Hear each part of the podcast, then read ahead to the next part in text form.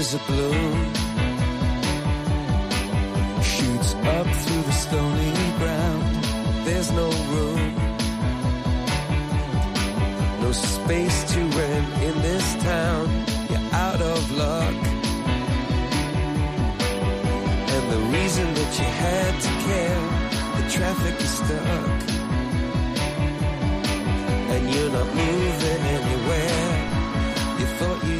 Comienza en Radio María Sexto Continente. Con el obispo de San Sebastián, Monseñor José Ignacio Munilla.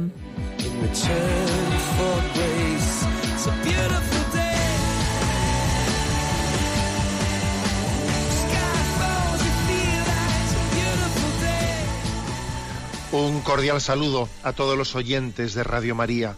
Un día más, con la gracia del Señor, nos disponemos a realizar este programa llamado Sexto Continente, que lunes y viernes realizamos de 8 a 9 de la mañana en directo desde aquí, desde Radio María España. Ayer el, el Evangelio eh, proclamaba una palabra fuerte, una palabra que nos recuerda la novedad del Evangelio se os ha dicho, se os dijo, ojo por ojo y diente por diente. Pero yo os digo, amad a vuestros enemigos. Sí, es un evangelio el de ayer que nos recuerda la novedad de Jesucristo. En las redes sociales un servidor envió dos mensajes para que este evangelio sea motivo de reflexión en nuestra vida. El primero fue, ojo por ojo y diente por diente. Y el mundo se quedará ciego y sin dentadura. La dinámica de la venganza no puede ser detenida por una mera contención. El ojo por ojo y diente por diente quería contener la venganza. Pero es imposible. La venganza tiene una dinámica de totalidad que al final es incontenible. La única manera de contener la venganza es cambiarla sustancialmente, conver- convertir el odio en amor, ojo por ojo y diente por diente, y el mundo se quedará ciego y sin dentadura. Y al mismo tiempo, creo que este mandamiento del amor al enemigo que dirige Jesucristo es también un mandamiento del amor que no únicamente se dirige al amor específico a algunas personas concretas que nos han hecho mal y que con las que tenemos una dificultad de amar como si con las demás nos fuese más fácil. No, es que creo que ese mandamiento del amor al enemigo en el fondo es la única manera posible de autentificar nuestro, nuestro amor en las personas que, que nos, hacia las personas que nos rodean y que damos por supuesto que las amamos, pero que sin embargo tenemos el riesgo, el riesgo de, de confundir amar con poseer, amar con amarles a ellos con amarnos a nosotros mismos, porque a veces confundimos amar con mendigar afectividad y otras cosas. Hoy en día nuestra cultura está muy afectada por el narcisismo. En realidad el narcisismo solo ama ser amado. El narcisismo dificulta mucho amar algo distinto que no sea yo mismo. El narcisista se busca a sí mismo en todo. Y por eso la única manera de poder purificar el narcisismo es amar al enemigo. Porque eso sí supone decididamente, no, no un amar manipulando, no un supone un éxodo, un salir éxodo, salir de nosotros mismos. Pues bien, qué evangelio tan liberador el que ayer proclamamos, el que ayer meditamos, ¿no? Se os ha dicho, se os dijo, ojo por ojo y diente por diente. Jesús viene a liberarnos de, de la venganza, del rencor. Jesús viene a darnos la gracia de la libertad que viene del amor y además viene a, a darnos la gracia de autentificar nuestro amor de cualquier adherencia de, de narcisismo para que nuestro amor sea a fondo perdido, sea en gratuidad. Amarás al enemigo. Pedimos esa gracia después de, ese evangelio que ayer se proclamó y sonó en nuestros corazones y parecía algo difícil, pero sin embargo la gracia de Dios pone a nuestro alcance, nos regala lo que para nuestra carne y para nuestra sangre es, es difícil e inalcanzable. Sexto Continente es un programa que interactúa con vosotros a través de una cuenta de Twitter, arroba obispo Munilla, a través de el muro de Facebook, que lleva mi nombre personal, de José Ignacio Munilla, y también una cuenta en Instagram, y además, sobre todo, además de una cuenta de correo electrónico, sextocontinente arroba. Si Dios quiere, luego reservaremos un, un tiempo para atender las consultas que esta semana o que estos últimos días, este fin de semana, han llegado. Pero me vais a permitir que ahora mi primer, primer momento de intervención en el programa sea compartiendo con vosotros pues un, artículo que ha sido publicado en CatholicNet, una de las webs evangelizadoras que, con frecuencia suelo citar, como, como podéis ver, ¿no? donde se publicó un artículo que tiene como título La alegría del cristiano tiene su fundamento en Dios. Su autor se llama Tomás Trigo. Y yo me voy a eh, pues basar en determinadas citas de este, de este artículo pues para hacer una reflexión de cómo la alegría, dónde tiene su fundamento nuestra alegría. Nos acordamos todavía de aquella exhortación, eh, exhortación apostólica con la que el Papa Francisco inició su, su pontificado. Eh. Lo recordáis todos, Evangelii Gaudium. Y Evangelii Gaudium decía en su primer, en su primer número, mm, quiero dirigirme a los fieles cristianos para invitaros a una etapa evangelizadora marcada por la alegría. La alegría del Evangelio. ¿eh? La alegría del Evangelio es mm, la alegría del corazón de Jesucristo que se comparte con nosotros. Pero es que hoy en día no se puede dar nada por supuesto y a veces eh, nosotros si, si, decimos que tenemos que, que, tener una característica que es la de la alegría en nuestro estilo de vida, hoy en día no se puede dar nada por supuesto y creo que tenemos que hacer un esfuerzo de, de fundamentar. ¿eh? Esta alegría no es un mero optimismo, no es un mero estado psicológico, porque a veces el optimismo, el optimismo no hace sino, o sea, tal y como si se vive de una manera superficial, en el fondo es una ingenuidad, ¿eh? una ingenuidad de quien no se da cuenta de los riesgos, no se da cuenta de las tentaciones en medio de las cuales vivimos, ¿no? Nuestra alegría tiene que tener otra otra dimensión, otro fundamento, ¿no? Y ese fundamento está en Dios y, y a ello quiero, ¿no? En ello quiero centrarme en esta reflexión.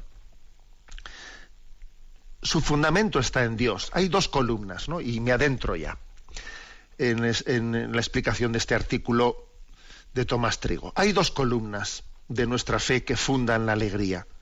Y son la encarnación y la redención, que son las que han posibilitado nuestra filiación divina. Y nuestra alegría está en sabernos hijos. Sabernos hijos de Dios Padre, ese es el fundamento de toda la alegría. Dios es mi Padre, qué feliz soy, soy hijo suyo, soy hijo de Dios. Me habéis escuchado muchas veces, ¿no? Los oyentes de Radio María, esta oración que a mí me, enseñó un sacerdote pues en mi adolescencia. La columna de nuestra fe se funda eh, nuestra fe tiene una columna fundada en la filiación divina, la cual está fundamentada en la encarnación y en la redención. Decía San Juan Pablo II, me amó y se entregó por mí. De ahí debe partir nuestra alegría más profunda. De ahí tiene que venir también nuestra fuerza y nuestro sostén, ¿eh? decía San Juan Pablo II. Y, por ejemplo, pues el día de la Navidad allí en la, liturgia de las horas, en el oficio de lecturas, la Iglesia proclama un, sermón de San León Magno, que es muy conocido, ¿no? Entonces, después de haber proclamado ¿no? el nacimiento de Jesús, gloria a Dios en el cielo y en la tierra paz a los hombres, dice San León Magno, ¿Cómo pues no habría de alegrarse la pequeñez humana ante esta obra inenarrable de la misericordia divina? La alegría cristiana no es un mero estado psicológico, no, no, sino que tiene, está fundada en la esperanza, en la esperanza cristiana. Y de aquí, pues la sabiduría cristiana, pues ha, ha entendido, ¿no? Desde una perspectiva sobrenatural, sobrenatural, ¿no? El fundamento de nuestra alegría cristiana. Por ejemplo, ¿no? Santa Teresa de Jesús, en camino de perfección, ¿eh? Dice, es un cielo, si le puede haber en la tierra, para quien se contenta con solo contentar a Dios y no hace caso de contento suyo. En queriendo algo más, lo perderá todo. Vaya cita, ¿eh? que la voy a volver a leer en ese castellano medieval precioso, pero, pero fijaros, ¿no? Lo que es la sabiduría de quien vive en Dios, dice Santa Teresa. Es un cielo, si lo puede haber en la tierra, para quien se contenta con solo contentar a Dios y no hace caso de contento suyo. En queriendo algo más, lo perderá todo. Esta es la sabiduría del cristiano. Es decir, mira, yo, para mí mi contento, ¿cuál es mi, cielo en la tierra? ¿Dónde está el cielo en la tierra? El cielo en la tierra no está en, en la autocontemplación de ti mismo, en, en buscar tu propio contento. El cielo en la tierra está en buscar el contento de Dios, es decir, qué cosas le alegran el corazón de Dios. Buscar la voluntad de Dios. Y dice, y en queriendo algo más lo perderá todo. Y como te salgas de ahí, como empieces a buscarte a ti mismo, lo vas a perder todo.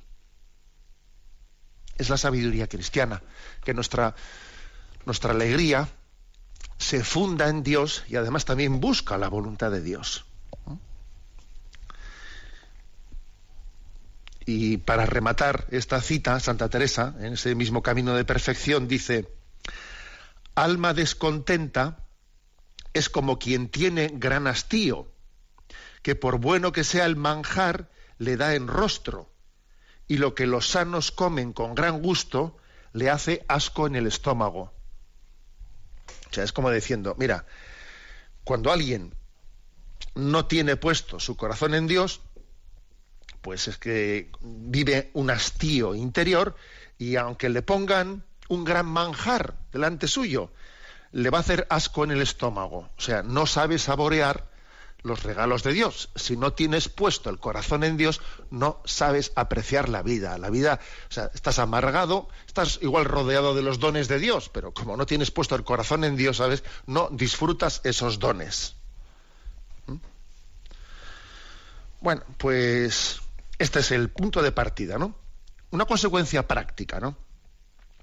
Pues en San José María escriba en ese famoso libro de Camino, decía, ¿no? Una expresión, no hay alegría, no tienes alegría.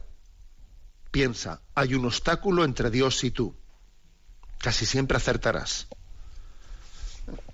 consecuencia práctica. A ver, yo no vivo la alegría estoy eh, profundamente tentado de tristeza. Bueno, entonces, eh, piensa, lo lógico es pensar que hay un obstáculo en la relación entre Dios y tú que tienes que eh, abordar y tienes que sanar.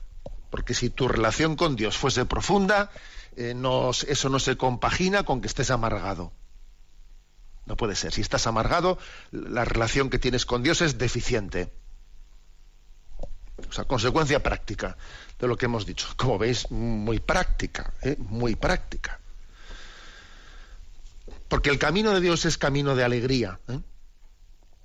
Dice San Pedro de Alcántara, la alegría espiritual es el principal remo en nuestra navegación. Y por lo tanto, por lo tanto, eh, hay que examinar hay que discernir, hay que mortificar todo aquello que, que, sea una tentación contra la alegría, ¿no? Dice San Basilio en una homilía sobre la alegría. No hay cosa que necesite más la moderación y el freno de la razón que las lágrimas. ¿Por quiénes se debe llorar? ¿Y cuánto? ¿Y cuándo? ¿Y cómo? O sea, es decir, que San Basilio dice, oye, hay que saber moderar y hay que saber también poner, poner coto, coto, decir, oye, mm, vamos a ver mm, mis lágrimas, ¿por qué las estoy derramando?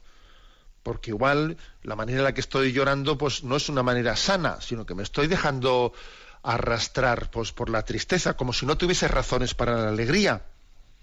Por eso dice él, hay que saber, por supuesto que, que llorar no es malo, que llorar no es malo. Pero ojo, dice él, hay que discernir por quién se debe llorar y cuánto se debe llorar y cuándo y cómo. ¿eh? Pues porque no, porque si nos dejamos llevar por los sentimientos de tristeza, aunque haya razones objetivas concretas, si nos dejamos llevar por ellos de una manera absoluta y total, es que parece que nos hemos olvidado del fundamento de nuestra alegría. ¿eh? Bueno, luego Luego aquí hay una tarea, una gran batalla interior, ¿no? Porque la alegría es necesaria para hacer el bien. Dice un escrito de los primeros siglos ¿eh? del pastor de Herman, pastor de Hermans, dice, una persona alegre obra el bien, gusta de las cosas buenas y agrada a Dios. En cambio, el triste obra el mal sí, sí, puede llegar a existir una, una relación muy directa entre la alegría facilita obrar el bien, la tristeza facilita obrar el mal. ¿Eh? Pues porque busca, no sé, una especie de tubo de escape o de compensación. O de compensación. Y esto no quita, ¿eh? esto no quita para que la alegría eh, tenga la capacidad de asumir abordar las, eh, las cruces de la existencia. El amor trae consigo la alegría, dice San, San José María Escriba, pero es una alegría que tiene sus raíces en forma de cruz. Mientras estamos en la tierra y no hayamos llegado a la plenitud de la vida futura, no puede haber amor verdadero sin experiencia de sacrificio. Claro, o sea, no, la alegría no excluye eh, el dolor, la alegría no excluye la cruz. El error sería el que uno dijese, a ver si se pasa este momento de cruz para empezar a ser alegre. No, ese es un error. La alegría no, no, no, hay, que estar esperando a que no a que cambie el escenario de la cruz para comenzar a experimentarla. La alegría hay que comenzar a experimentarla en medio, ¿eh? en medio del escenario de la cruz, porque es cierto que cruz y gloria no son temporalmente dos cosas distintas, sino que la cruz y la gloria acontecen al mismo tiempo. Aunque es verdad que uno en un momento determinado percibe más la cruz o percibe más la gloria, pero ambas, cruz y gloria, acontecen al mismo tiempo y yo por lo tanto no tengo que estar esperando a que pase la cruz para empezar a ser alegre, ¿no? Y así lo han entendido los santos y, y los santos han vivido pues con alegría en, en todo momento, ¿no? Dice San Atanasio, los santos mientras vivían en el mundo estaban siempre alegres, como si estuvieran celebrando la Pascua. ¿Mm? Y San Juan Crisóstomo dice, los seguidores de Cristo viven contentos y alegres y se glorían de su pobreza más que los reyes de su diadema. Mira, pues quien está en Cristo dice, pues si yo soy pobre, si yo, si yo no puedo nada por mí mismo, yo me glorío de mi pobreza, pues como eh, dice él, como un rey se gloría de su diadema, pues yo me glorío de mi pobreza, porque puesto en manos de Dios, sé que Él lleva adelante, ¿no? Esta, esta obra de la santificación, por encima de mis méritos, por encima de mis capacidades. Eh, es que además la alegría, la alegría termina, como he dicho antes, es la que incluso nos capacita para hacer el bien, nos capacita para ser, para ser generosos, ¿no? Fijaros en esta cita de San Gregorio Nacianceno. Quien practique la misericordia, que lo haga con alegría. esta prontitud y diligencia duplicarán el premio.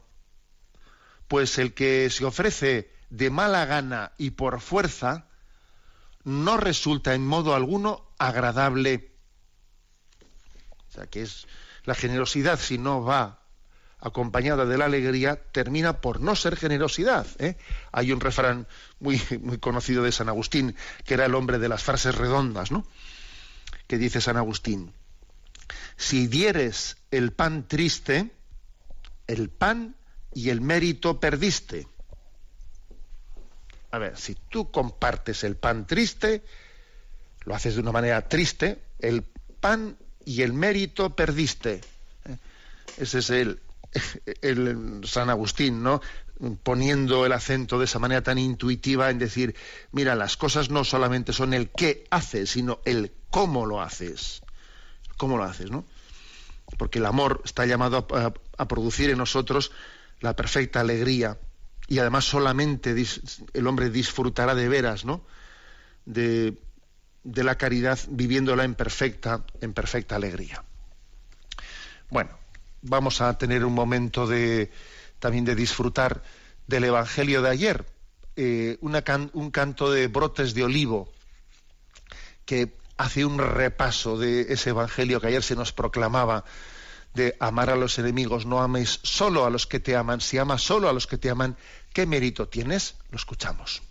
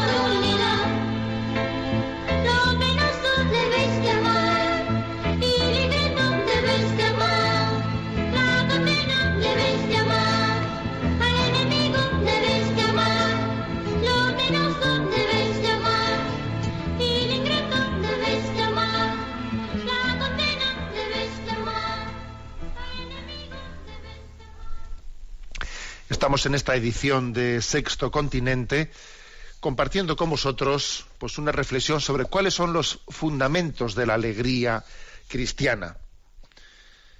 es algo que, que nos afecta a todos mucho. Eh, a veces, digamos, suele existir una especie de consuelo, consuelo del amargado, en cierta ironía, cuando se dice, bueno, aquí en esta vida vivimos bajo la ley de Murphy. Si algo puede salir mal, probablemente saldrá mal, va a salir mal. Las cosas vivimos, ¿no? En esa especie de desesperación, mm, pues casi ironizada. Pero quien cree que en esta vida rige la ley de Murphy, en realidad es que no es capaz de percibir los, los signos y los dones de Dios. Es así. ¿eh? O sea, no es capaz de ver eh, la acción de la providencia, no es capaz de alegrarse en las cosas buenas que Dios realiza alrededor de él. La ley de Murphy dice pues que todas las, todas las, nuestras esperanzas van a acabar mal, ¿no?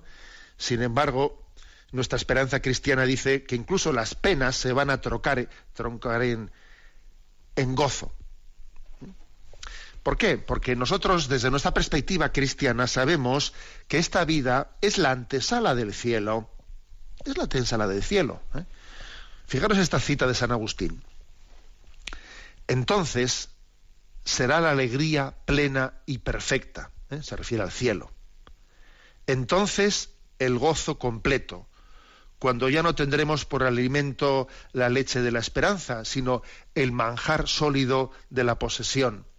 Con todo, también ahora, antes de que esa posesión llegue a nosotros, antes de que nosotros lleguemos a esa posesión, podemos alegrarnos ya con el Señor, pues no es poca la alegría de la esperanza que ha de convertirse luego en posesión. O sea, es decir, el cristiano está viviendo, está viendo, está percibiendo continuamente las arras del cielo. Determinadas cosas, ¿no? Percibe, mira, Dios me ha regalado esto. Aquí tengo yo como un adelanto de lo que será la alegría perfecta del cielo. Eh, es la, lógicamente es la luz del Espíritu Santo la que a uno le hace percibir esas arras. De lo contrario, estará bajo, ¿eh? bajo el signo de lo que se dice la ley de Murphy. Todo es negativo, todo sale mal y ya está, ¿no?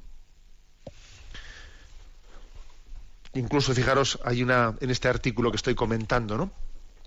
Hay una, una referencia de Santo Tomás a cómo celebrar, celebrar esta vida, celebrar esta vida pues, como una celebración ¿eh? de, de, ese banquete que, anticipa, por ejemplo, lo que es la Eucaristía, ¿no?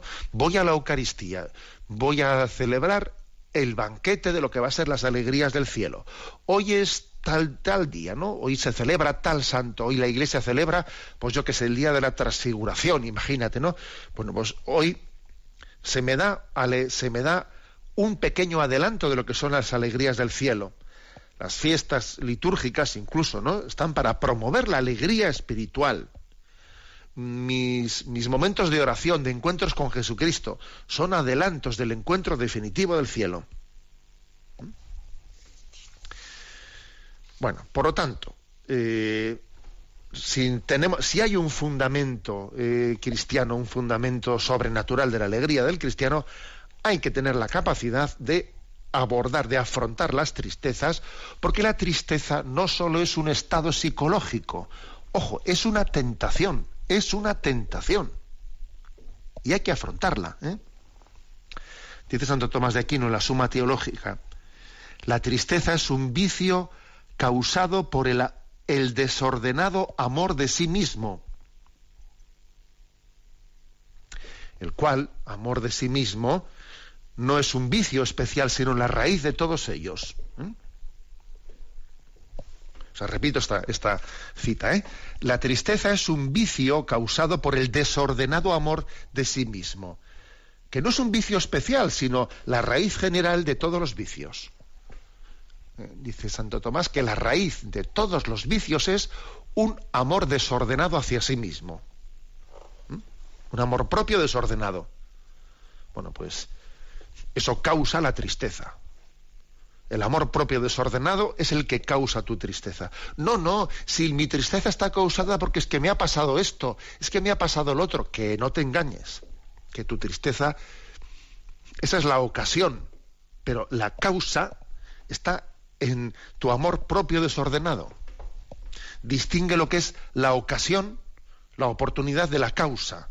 La causa no está en esto que ha pasado, en esto que ha acontecido, en tu trabajo, en tu familia. No, no, la causa está en el amor propio desordenado. Hay dos clases de tristeza. ¿eh? Eso lo dice Casiano, pues un padre del desierto, ¿no? Hay dos clases de tristeza. Unas que son consecuencia o que parecen no presentarse como consecuencia de un daño que alguien nos ha inferido o de un deseo contrariado. Me ha pasado esto, me ha pasado lo otro, ¿no? Y hay una segunda clase de tristezas que surgen de una manera irracional por, abatimiento del espíritu. O sea, y uno no sabe exactamente ni, ni, ni por qué, ni sé qué ocasión.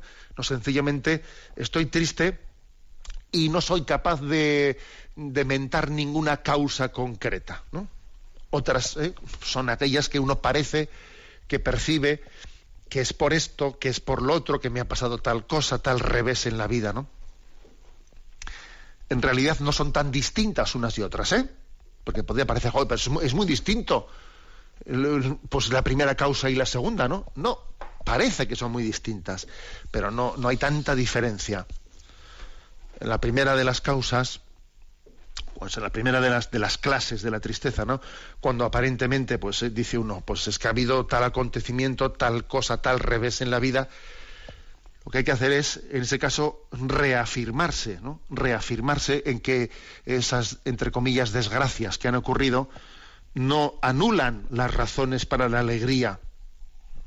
No las, no las anulan. O sea, yo, las razones sobrenaturales para la alegría, la filiación divina, la esperanza que Dios me da, la promesa que Él me ha hecho de, vida eterna, no, quedan anuladas pues por los reveses de la vida, no quedan anulados, ¿no?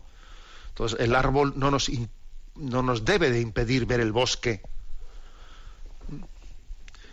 Y cuando pues la tristeza se presenta bajo, bajo esa máscara no tanto de acontecimientos concretos, ¿no? sino de abatimiento difuso de, mi, de mi estado interior, ¿no?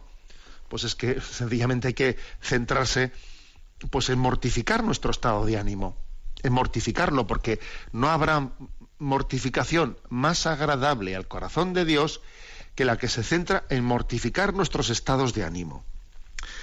Esto también los oyentes de Radio María y del Catecismo me lo han escuchado hasta la saciedad.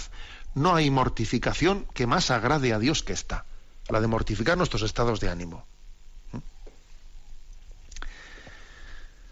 Porque en realidad, en realidad, cuando uno tiene clara ¿no? pues cuál es la meta de su vida, en realidad él se da cuenta de que no hay más que una verdadera tristeza, que es la de no ser santo. Eso decía León Bloy. Existe una única tristeza, no ser santo. Y, y aún y todo, esta misma tristeza, si uno llega a entender esto, es que hay esperanza. Si tú has llegado a entender que la única tristeza es no ser santo, te digo yo que te voy a dar una buena noticia. Y es que Dios te ha dado la, la gracia de ir camino de santidad. Luego, espera y confía que Dios va a rematar en ti la tarea de la santidad. Quien se dé cuenta de que la única tristeza es no ser santo, la, tristeza definitiva, la, radical, en realidad está en camino de santificación. Luego, espera y confía. Porque ya percatarte de eso ya es un don que es, vamos, que, que es un signo indefectible de que Dios te va a hacer santo. Por eso, ¿no? Pues hay que, pues hay que discernir cuáles son nuestros llantos, por qué lloramos, ¿no? Os leo esta cita de San León Magno. Dichosos los que lloran, porque ellos serán consolados.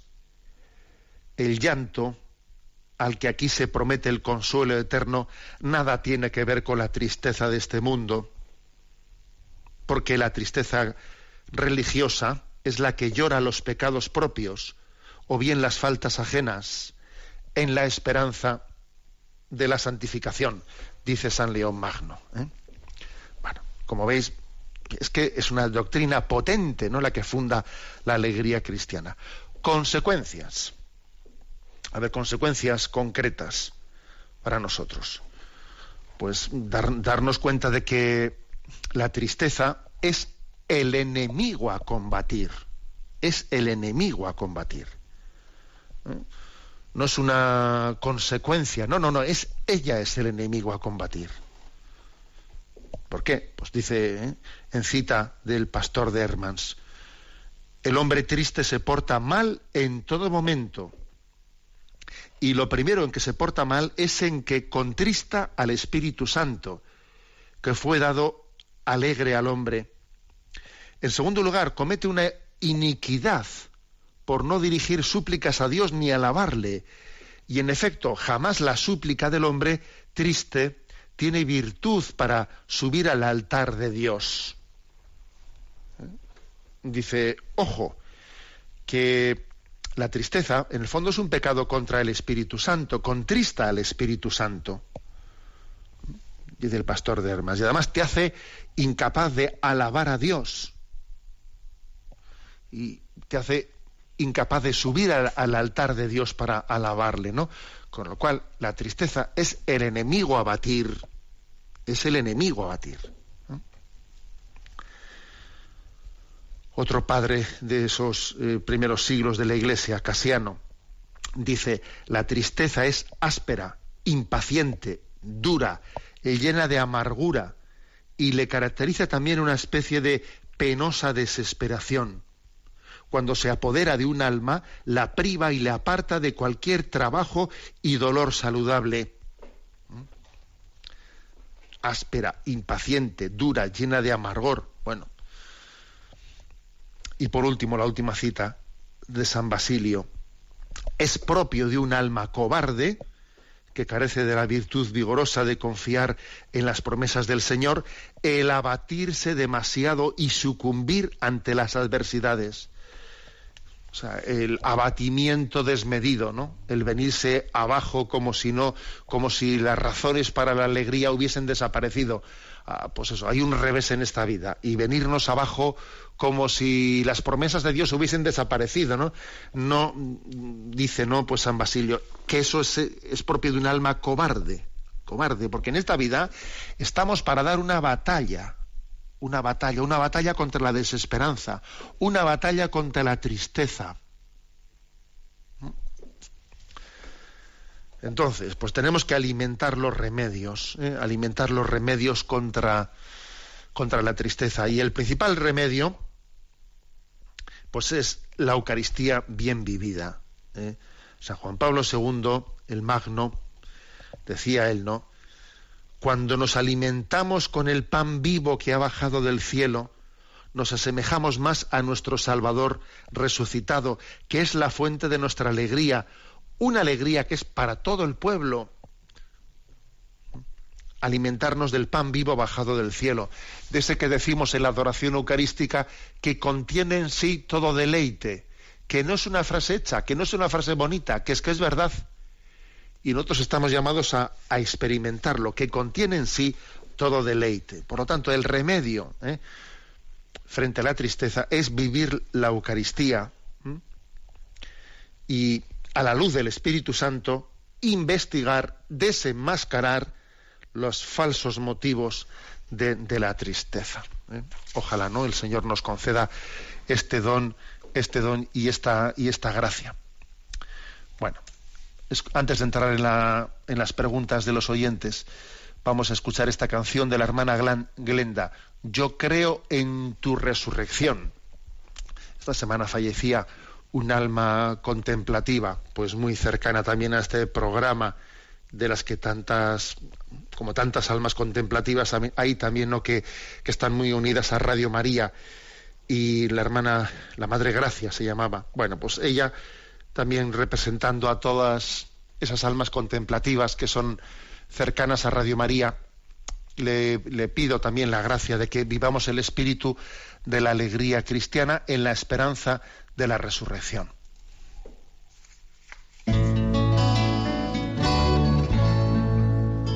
Yo creo en tu resurrección porque puedo amar, puedo reír, puedo abrazar mi mayor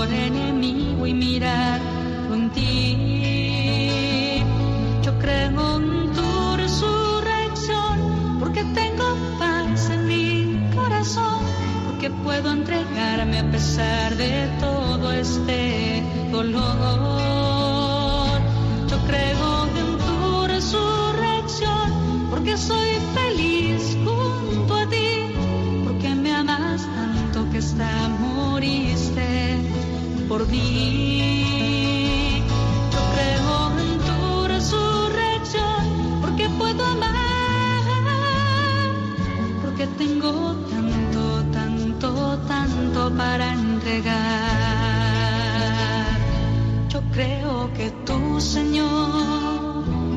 En mí. Yo creo que tú, Señor, vencerás en mí. Yo creo que tú, Señor, morarás en mí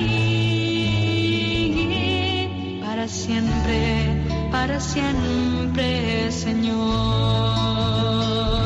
Yo creo en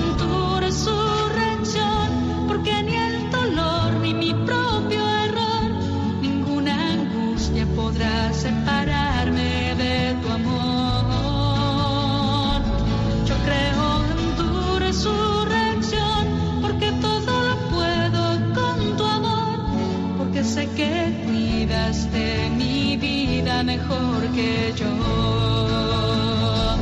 Yo creo en tu resurrección, porque puedo amar, porque puedo entregarme a pesar de todo este dolor.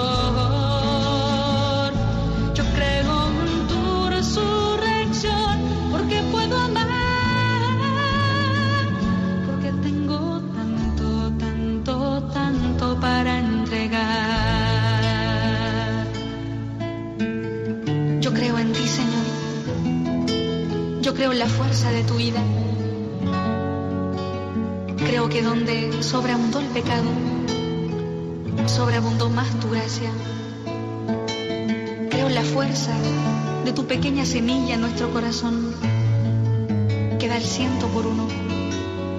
Creo que vives en nosotros. Yo creo en ti, Señor.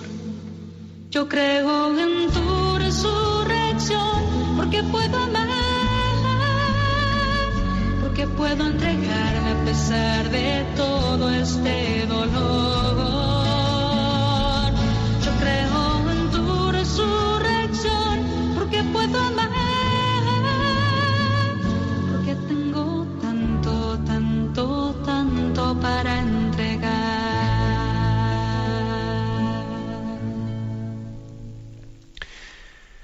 Este programa de Sexto Continente que estamos hoy realizando quiere tener también con vosotros pues una pues un contacto directo y el contacto directo, la forma, el vehículo, el camino pues más digamos fácil es el correo electrónico sextocontinente arroba radiomaria.es al que podéis presentar pues preguntas, sugerencias y vuestras aportaciones a este programa.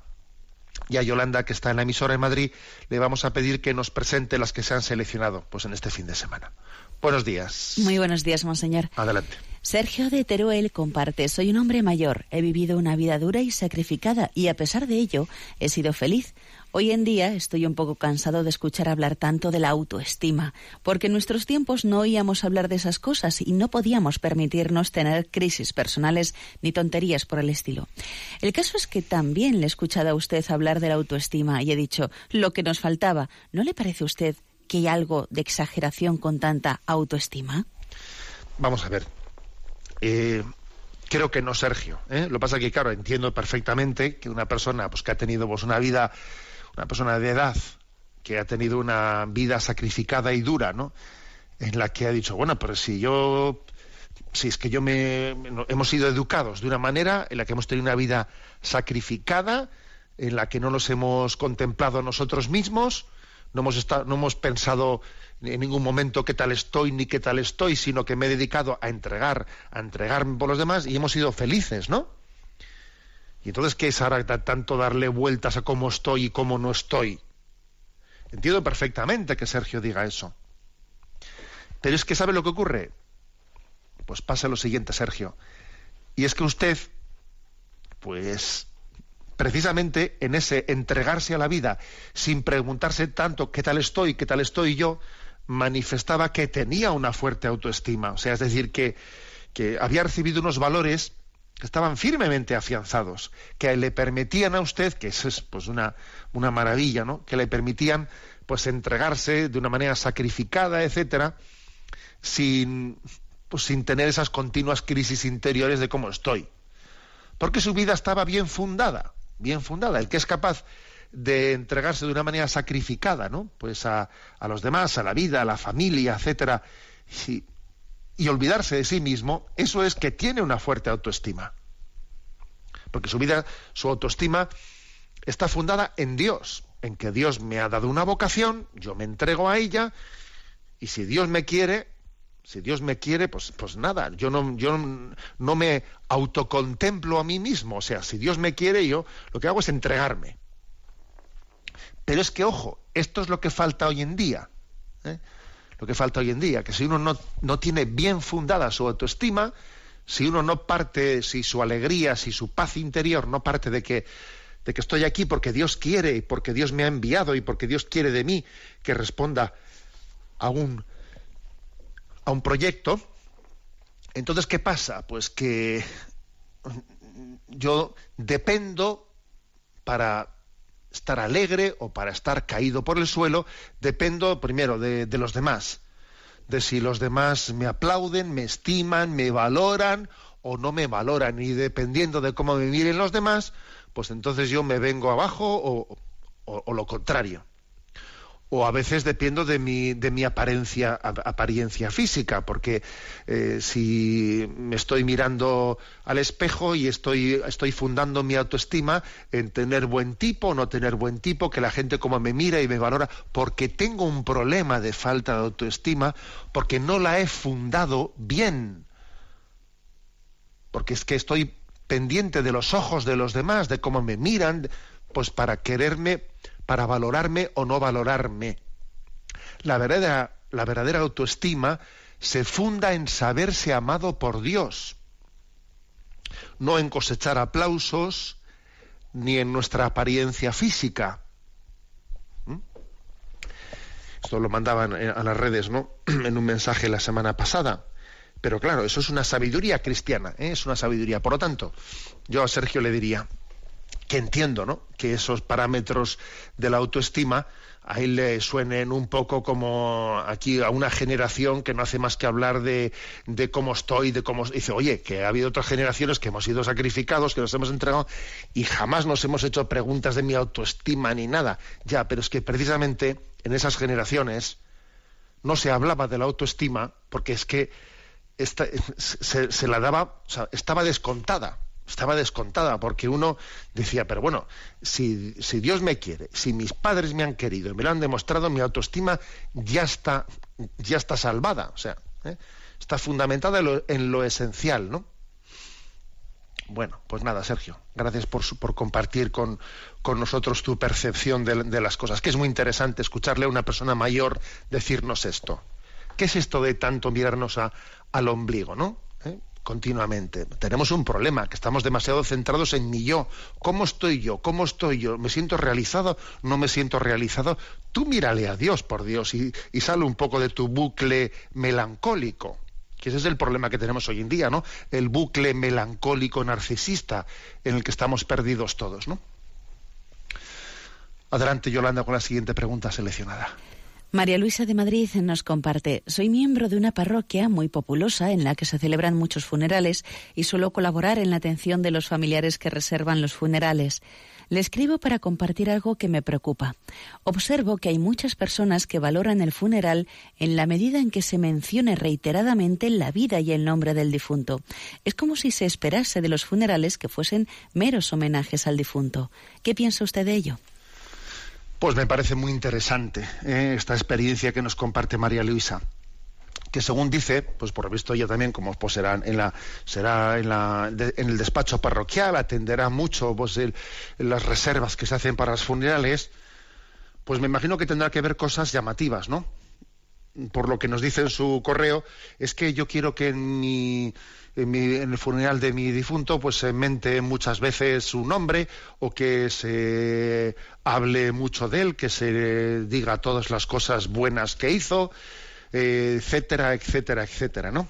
Y, y, es verdad, o sea, yo estoy con María Luisa, yo también esto lo he observado, ¿eh? o sea, no es que sea nuevo, pero yo creo que últimamente, en la medida en que la perspectiva de fe se pierde, claro, si, nos olvidamos que un funeral, la esencia de un funeral es pedir por la salvación eterna del difunto, es pedir por la purificación de su alma.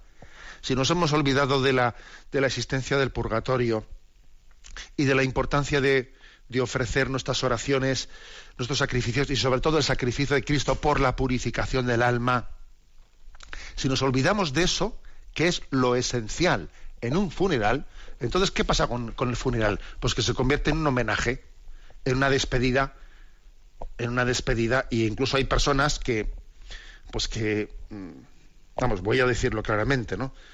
Eh, hace poco me decía, me decía un, un capellán de un funeral, que hay personas que piden acompañamiento pero en realidad dicen, bueno, pero yo no quisiera que su acompañamiento fuese muy, muy religioso, ¿eh? hasta, fíjate, hasta llegarle a pedir un capellán que no rece un Padre Nuestro en el momento de, eh, de introducir el cuerpo en el, ¿eh?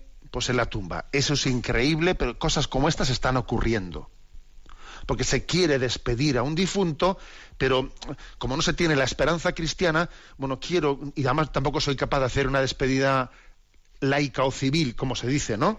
Bueno, sí, pues voy a la iglesia, pero a ver, mm, pero a ver si somos capaces de, en el fondo, convertir el funeral eh, en un pequeño homenaje al difunto. Ojo, porque esto, esto está ocurriendo. Esto está ocurriendo. Y la causa última, pues es en que hemos perdido la fe de qué es el funeral.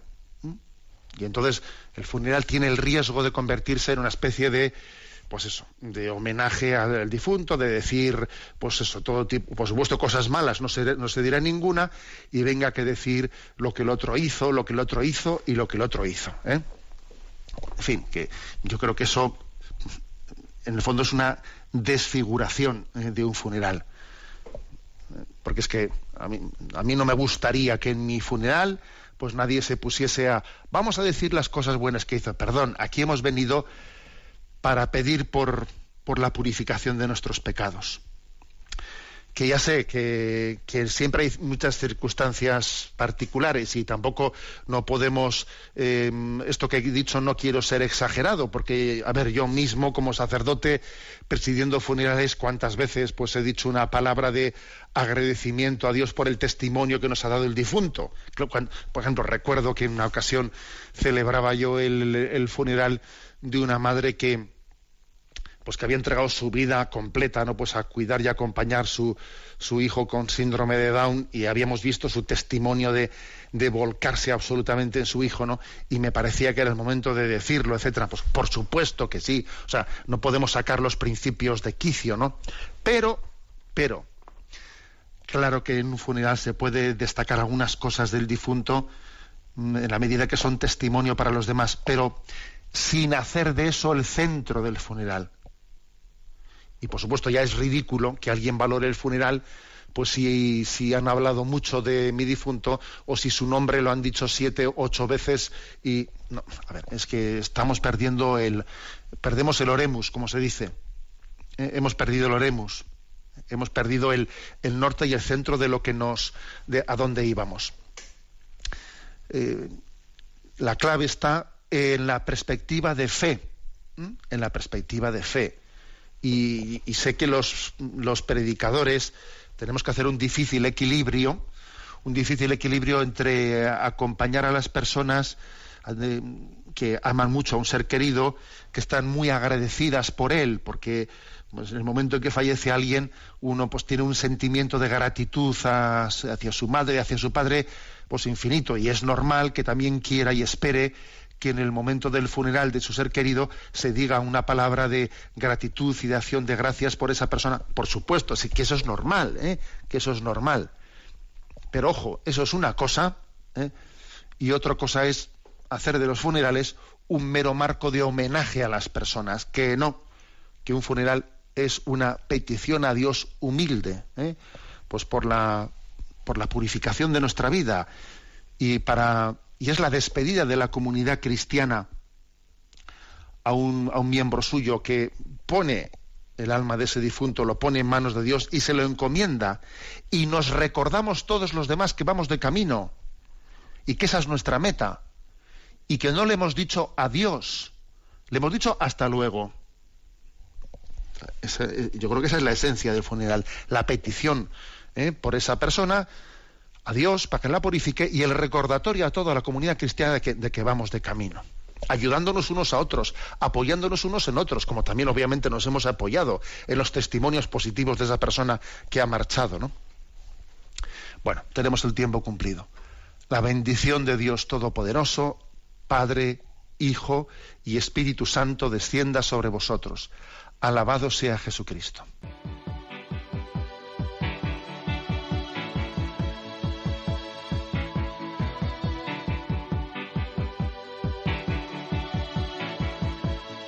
Is a balloon,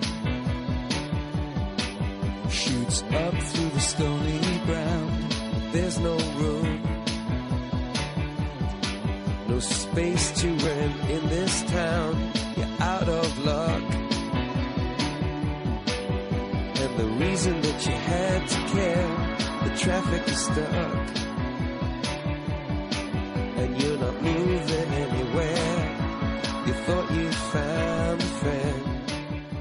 Escuchado en Radio María Sexto Continente, un programa dirigido por el obispo de San Sebastián, Monseñor José Ignacio Monilla.